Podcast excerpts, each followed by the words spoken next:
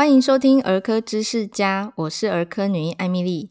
今天这一集要谈的主题，可能不是爸爸妈妈 for 小孩，而是小孩 for 爸爸妈妈。我们今天要谈的是白内障。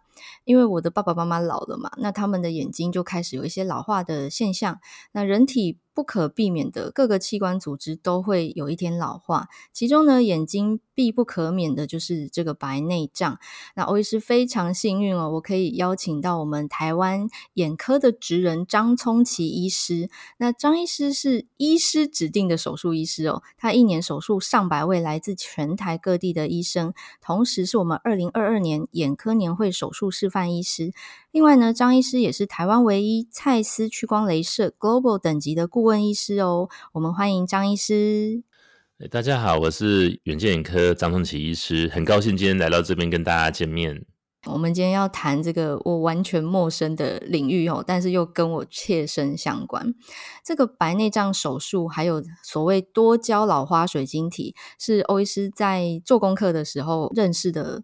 一些新概念哦，当然手术我知道啦，但是水晶体我可能不是很懂，所以开宗明义就先跟大家讲哈，我们要讲的是这个可能是中老年族群比较切身相关的。那首先想要先请教张医师哦，也许有听众还不知道什么是白内障，以及哪些人可能会有白内障的问题，能不能请张医师跟大家科普一下呢？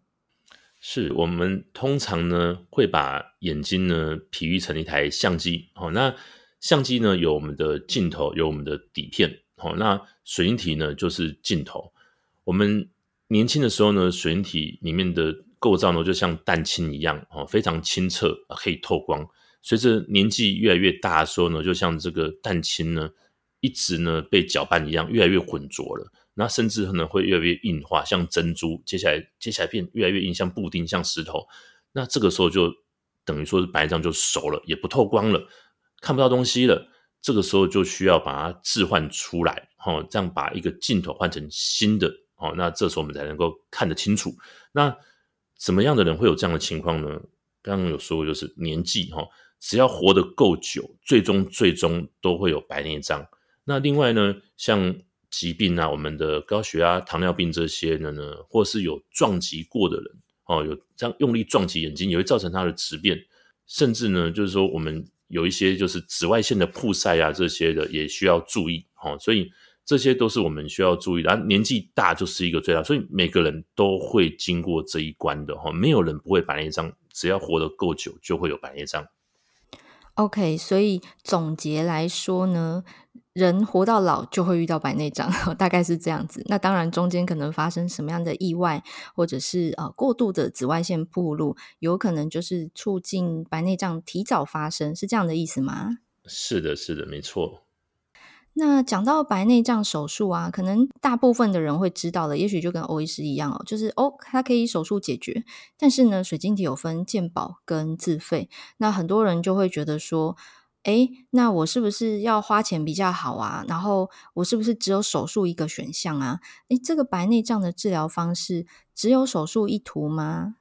对，在它成熟之前呢，我们可以用药水呢来去做控制。可是呢，这个药水的效果其实不是那么的理想啊。哈，但是呢，病患呢其实还是很想为自己努力，所以我们平常医师呢还是会。开给药水给患者回去努力哦，那可是呢，那效果其实真的很有限。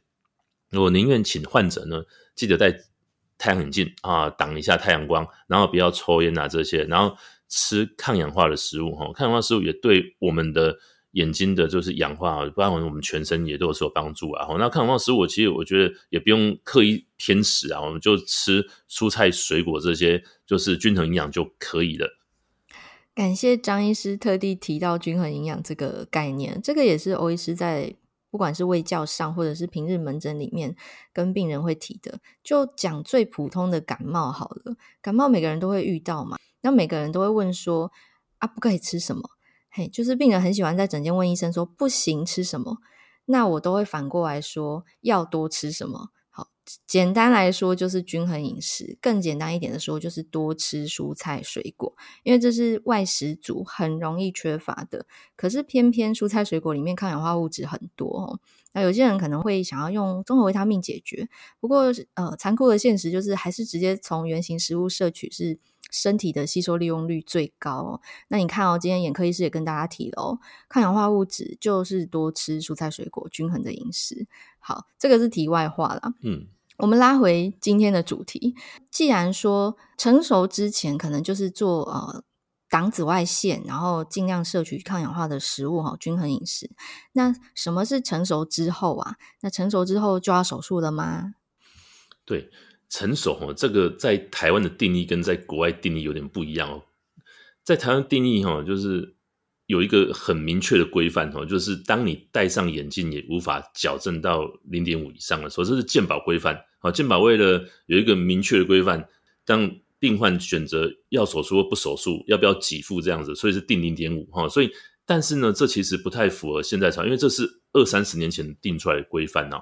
那在国外的规范是说，当你的开车行车安全，还有你的工作能力受到影响的时候。你就可以做手术了，因为白内障手术是一个人必经的过程，所以呢，什么时候做手术，再怎么样就是得做。好，你不可能说你可以一直一直跟跟跟跟到不用做。好，所以他们会觉得你该做的时候就得做。可是在台湾呢，是要一路拖到零点五以以下才可以做了。哦，那所以有些患者会说，我就已经很模糊了，医生跟我说还没熟啊，不能开刀，要我再回去等半年。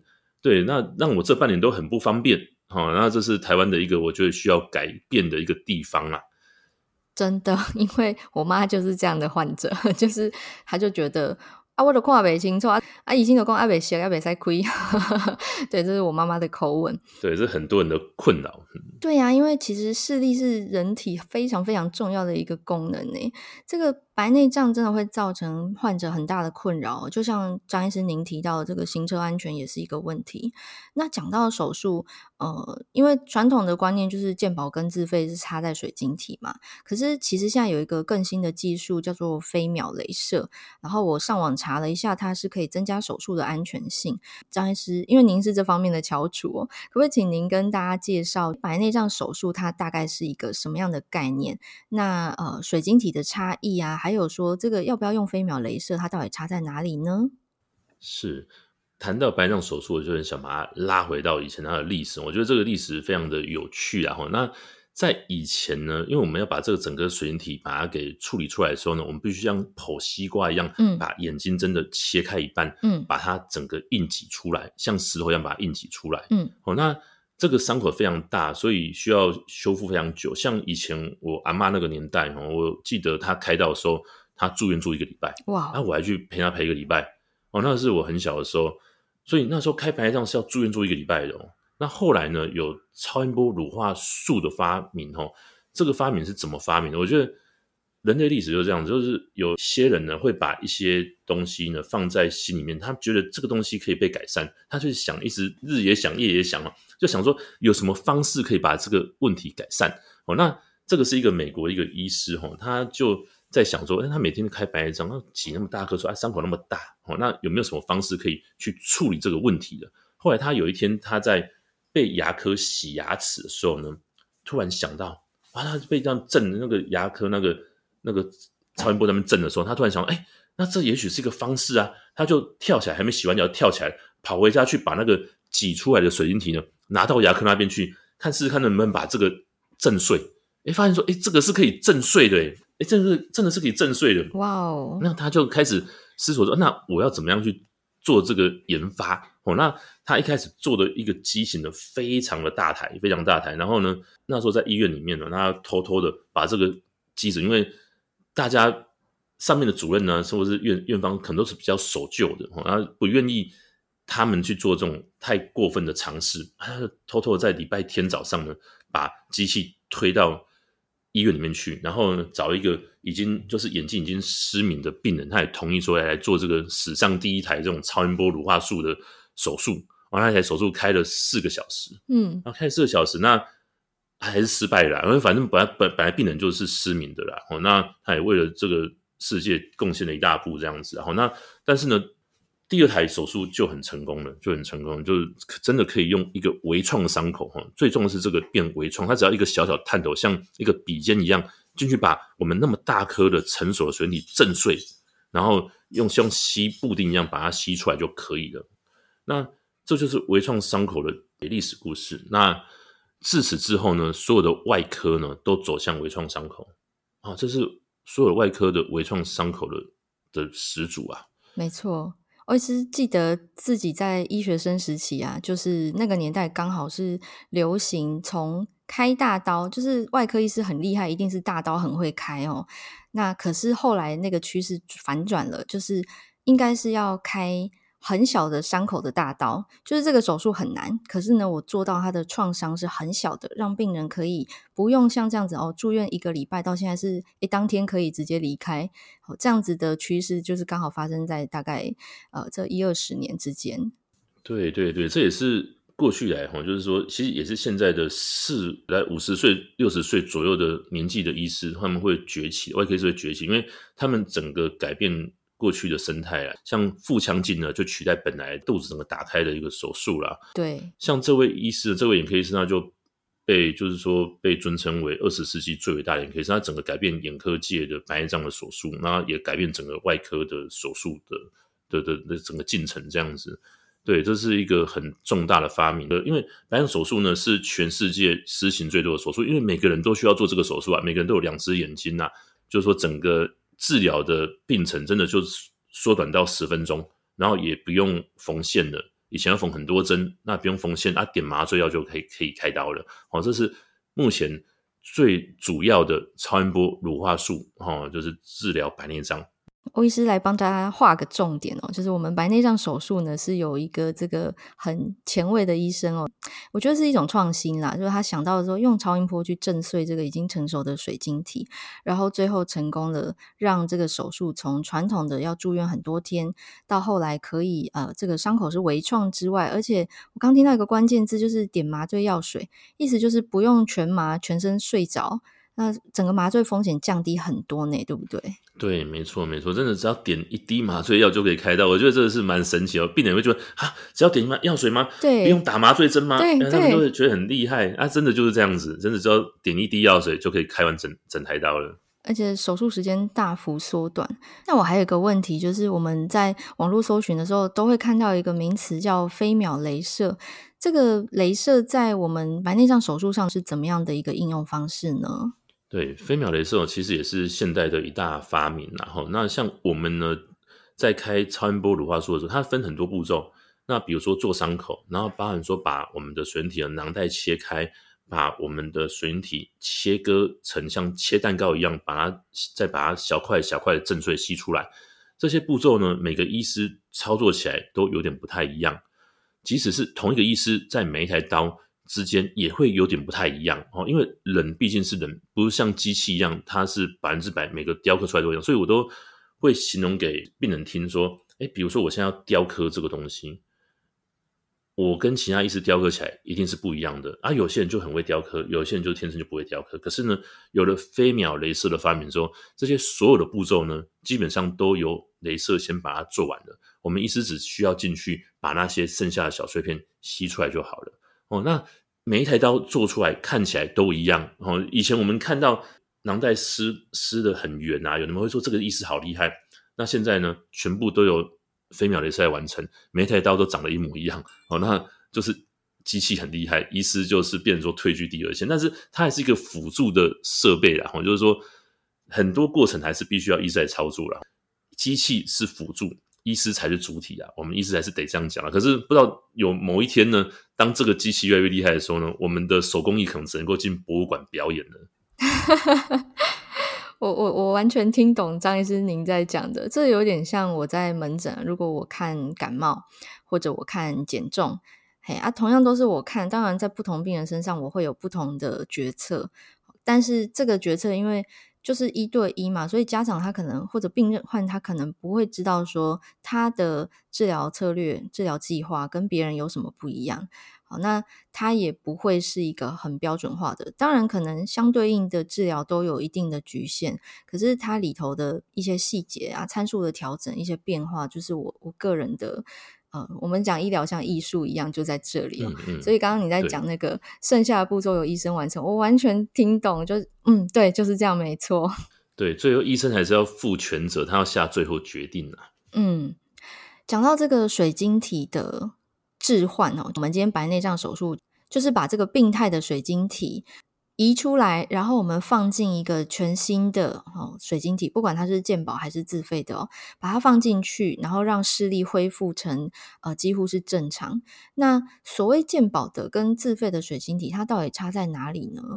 那讲到水晶体哈，我们又可以讲它的一段历史啊，我觉得这也是蛮有趣的哈。那水晶体的发现呢，是在二战的时候，有一个英国的空军医师发现哈，因为他发现说，哎，这些空军飞行员啊，这些被打碎的亚克力那个机舱是亚克力的玻璃嘛，那飞到眼睛里面去啊，可是这些亚克力跑到眼睛里面去，哎，不会造成排斥，哎，然后后来他就想到，哎。那我们以前都只是把水晶体移除以后，然后就戴一个很重的眼镜在外面。那这样子我们是不是把这个眼镜呢缩小呢，放在眼睛里面代替人本来的水晶体就好了。哇哦！那后来一开始这样制造很大颗，它会跑到就沉沉到后面去。后来就越做越小颗，它就可以维持在原来的位置。嗯，那也就这样子，我们就开完白内障之后呢，有这个人工水晶体置放在眼睛里面，也就外面就不用戴那么厚重的眼镜了。哦，那这也是。医师呢，一直常常会想要帮病人做更好的事情，会想说有没有更好的方式啊？放在心里面，啊、突然间，哎，天外飞来一笔的灵感呢？对对对对对，我觉得这就是非常有趣的。像我自己心中也是常常会有那种疑问，那、嗯、某一天也许我就走来走去，走在路上，就突然想到，哎，也许可以这样做啊！我那还有现在我们都可以把它记在 iPad 里面，把那个啊哈 moment 记下来。对对对对，不然有时候过几分钟就忘记了。对对对，当医生真的很有趣啊，可以想出这些东西出来。嗯，所以他想到，然后后来也确实人体实验之后证明说，这个水晶体可以这样子放进眼睛里头。对，哎，这样听起来很近，因为二战也不过就是大概七十年前的事嘛，七八十年前的事。对，没错。然后水晶体就一路演化，从以前的亚克力材质到现在的那种亲水厌水性材质，越来越好的材质，越来越不会变质。嗯，现在患者都会说，那我眼睛里面这个东西可以放多久？不会坏吗？哎。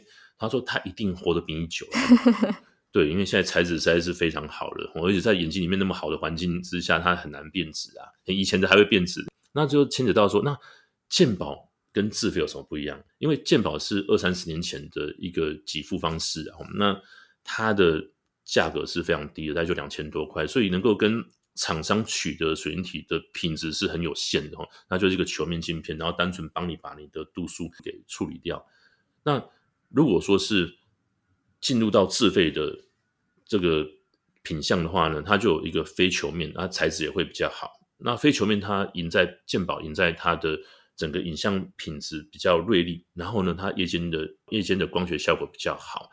欧医师想要在这边替听众朋友提问一下，是刚刚张医师您提到这个球面还有非球面，这边我简单解释一下我的理解哦，就是有点像我们配眼镜啊，就是镜片都会帮你配非球面。然后我有一次就问那个验光师，他就说：“哦，球面就是你在边边哦，你视野最旁边的地方会有一点变形，尤其是晚上的时候啊，非球面就解决这个问题。那我们水晶体也是这样吗？”对对，没错没错，嘿，就是。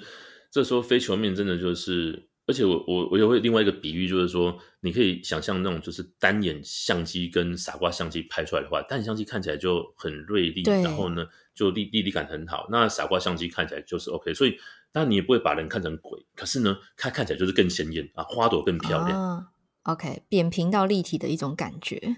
是，那我们还会听到说，哎，有闪光水晶体，对，那这是另外一个等级的，就是说，因为我们眼球呢。除了水晶体会造成闪光之外，我们的角膜，角膜在眼睛最前方的地方，它也会有闪光。那这个闪光呢，我们要去矫正。如果说闪光超过一百度以上没有矫正的话呢，那我们术后就会残留一百度以上的闪光，这样会造成说我们不戴眼镜的时候是模糊的。